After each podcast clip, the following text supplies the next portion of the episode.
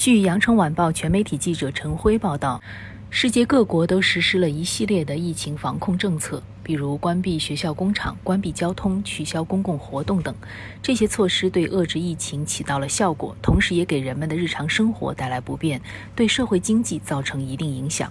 严格的防控措施是否必须？哪些防控措施更有效果？记者从南山呼吸公众号获悉。日前，由国家呼吸医学中心团队与腾讯公司联合发表的最新研究成果表明，防控要快，取消公共活动、关闭学校和关闭工作场所，防控效果最为显著。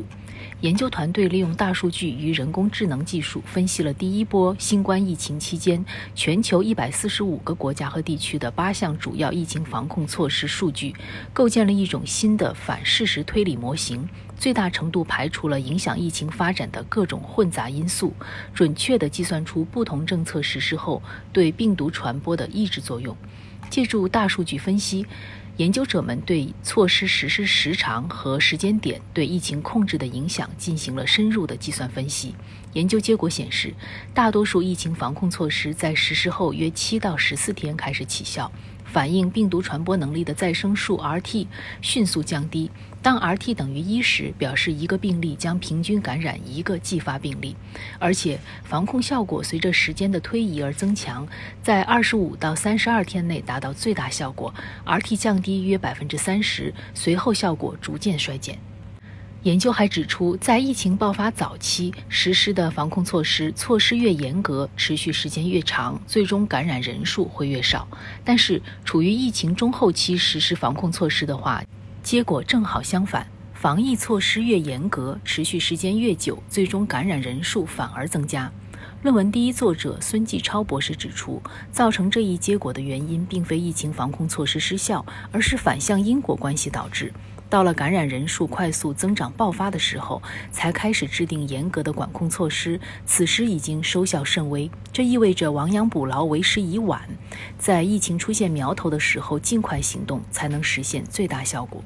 此外，研究者们利用反事实推理模型，对八种常见防控措施的效果进行了单独的评估，以找出抑制病毒传播最有效的精准防控措施。这八种防控措施包括关闭学校、关闭工作场所、取消公共活动、限制人群聚集、公共交通管制、居家生活建议、限制国内流动、限制国际旅行。结果显示，在各国政府普遍采取的防控措施里，取消大型公共活动、关闭学校、关闭工作场所三项防疫措施对病毒 Rt 的抑制作用最为显著。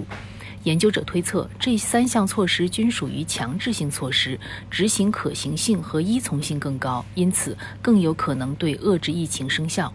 据介绍，这项研究成果已发表在国际著名医学期刊《健康价值》。